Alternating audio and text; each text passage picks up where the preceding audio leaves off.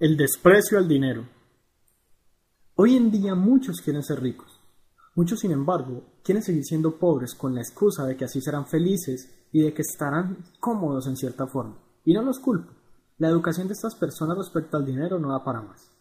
Como ya hemos visto previamente, el dinero y la felicidad son cosas que se pueden lograr simultáneamente, sobre todo cuando se usan aproximaciones no solo morales para el enriquecimiento, sino además que contribuyan con el beneficio de otras personas.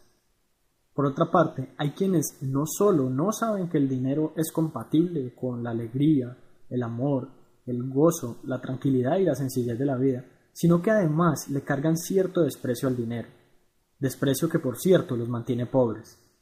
Este desprecio surge muchas veces del hecho de que las personas pobres o de clase media no creen posible el enriquecerse de manera legal, ética y moral, o al menos lo creen como algo demasiado complicado o difícil. Cuando como seres humanos vemos algo que nos es difícil bajo nuestras habilidades y capacidades, tendemos a generalizar y a pensar que así será para todo el mundo.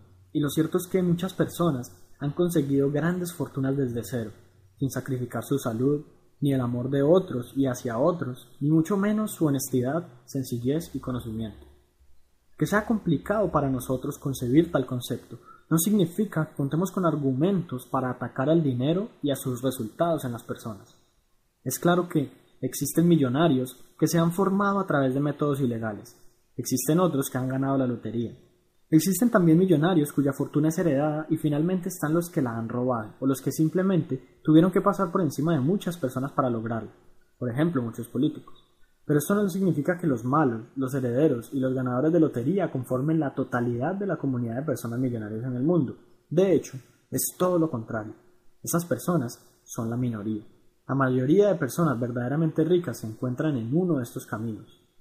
Puede ser o tener una empresa propia o varias, esto le llaman negocios propios, o ser un inversionista. Claramente al ser dueño de una empresa y al haber pasado por todos los procesos que se requieren para llegar a enriquecerse de ella, como pueden ser su creación, posible inversión inicial, sostenimiento, distribución, difusión, generación de portafolio de calidad, incremento de la cantidad y calidad de los colaboradores, etc., no es solo posible haber llegado a entender el mundo de la economía desde otro punto de vista, sino que además se han tenido que vivir experiencias que tengan mucho que ver con la moralidad. Ser empresario no es solo recibir mucho dinero por haber tenido una buena idea. Miles de ideas se quedan en el papel todo el tiempo. Es el desempeño de todo un conjunto de talentos y habilidades que se reúnen para conformar un mecanismo de producción o generación de valor que permita hacer llegar a otras personas o empresas bienes o servicios que de alguna manera u otra contribuyan con ellos positivamente. Esto indudablemente nos deja saber que estos empresarios como tal no podrían arriesgar su reputación y la de su empresa además de arriesgar sus ingresos y con ello su calidad de vida, realizando movimientos ilegales o inmorales. Y claro, pueden hacerlo, y de hecho algunos lo hacen, pero una vez más, estas personas son la excepción, no la regla. Y por otro lado, al ser inversionista se cuenta con un capital de riesgo que se inyecta en ciertos proyectos, con la esperanza de que éste sea retornado con interés. Esta tampoco es una aproximación que busque aprovecharse de nadie, y por el contrario, quienes reciben una inversión para sus emprendimientos se ven beneficiados sobremanera en el sentido en que se facilita su labor en términos de alcance y tiempo, simplemente con el dinero que reciben. Esto nos deja claro entonces que las personas verdaderamente ricas, por definición, deben hacer las cosas bien. Entonces, ¿de dónde proviene el desprecio al dinero? Pues es muy sencillo. Las personas pobres y de clase media son las que están más expuestas a los medios de comunicación. Todo el tiempo le prestan atención al televisor y a las noticias, así sean por internet y están todo el tiempo reforzando sus creencias, no solo con lo que se les dice a través de estos medios, sino con las conversaciones que mantienen con sus amigos y familiares. Es fácil que al estar envuelto en un entorno tan hostil en cuanto a mentalidades, uno termine influenciado por creencias que acepta sin siquiera replantearse o pensar concienzudamente.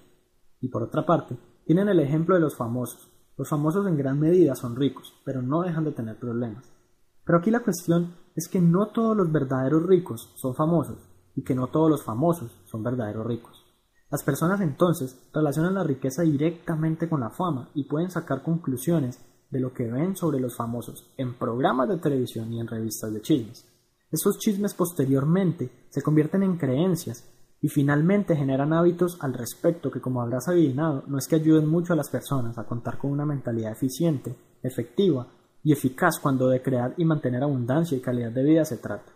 El problema sigue siendo que las personas que no son verdaderamente ricas desprecian a quienes sí lo son, e incluso lo hacen sin conocerlos personalmente, sin saber cómo viven, de qué viven y cómo es que hacen las cosas.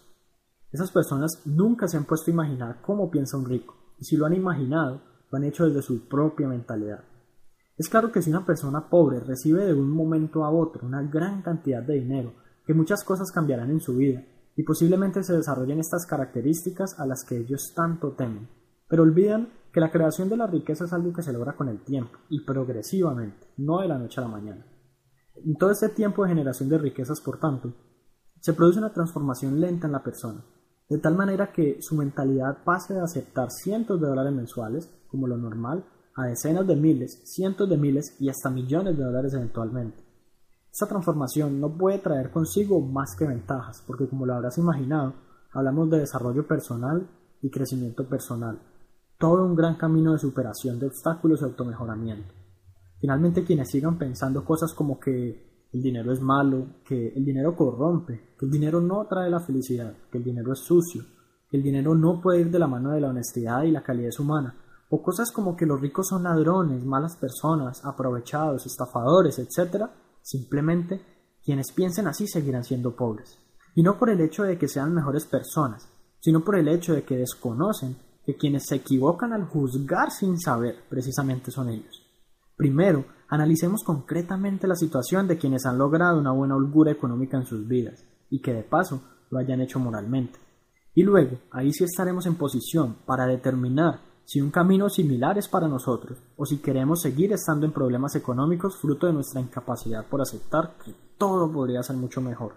No debemos ser conformistas, debemos apuntar siempre a lograr más y mejores cosas, todo encaminado finalmente a mejorar el mundo contribuyendo un poco con nuestras acciones.